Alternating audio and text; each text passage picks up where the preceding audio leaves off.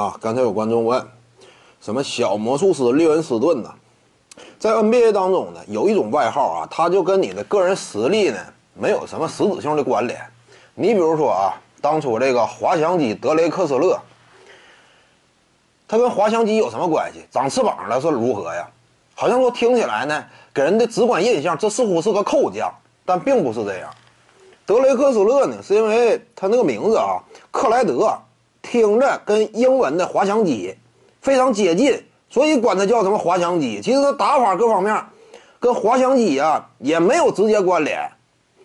除此之外呢，像什么雨人呐、肖恩坎普啊，他原本呢是被外界称为统治者肖恩坎普，但是那统治者呢那个词儿啊，跟雨人非常接近，因此整的好像是个数学家似的，好像说呢。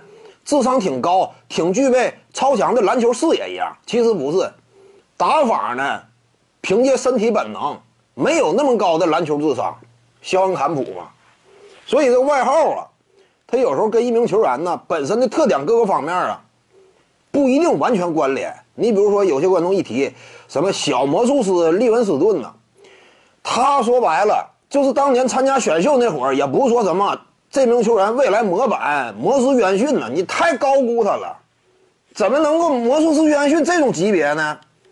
进入联盟之后，他就是没受伤那会儿，打打出的整体表现呢，也根本谈不到什么魔术师约翰逊。就当时的眼光来看，继续那么发展，他的上限也没有那么乐观。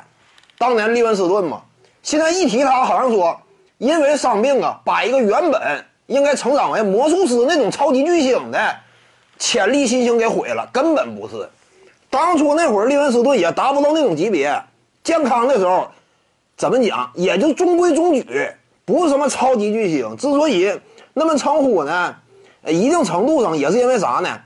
哎，个儿挺大，对不对？他两米出头，打控球后卫，就那个年代的眼光来看，也挺另类，对不对？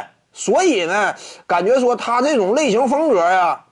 呃，能不能说跟魔斯，呃，有一定的相似之处呢？都是大个控卫，他跟魔术约翰逊呢，唯一相似之处就是他俩都是大个控卫，除此之外没有什么太多相似之处。你说视野大局观呢？利文斯顿达到魔斯那样一种层次，你看出来过吗？他真要说有那个视野的话，早妥了，根本不是。所以呢，什么利文斯顿小魔术师啊，这个外号尽量少叫，容易引起误会。各位观众，要是有兴趣呢，可以搜索徐静宇微信公众号，咱们一块儿聊体育。中南体育独到见解就是语说体育，欢迎各位光临指导。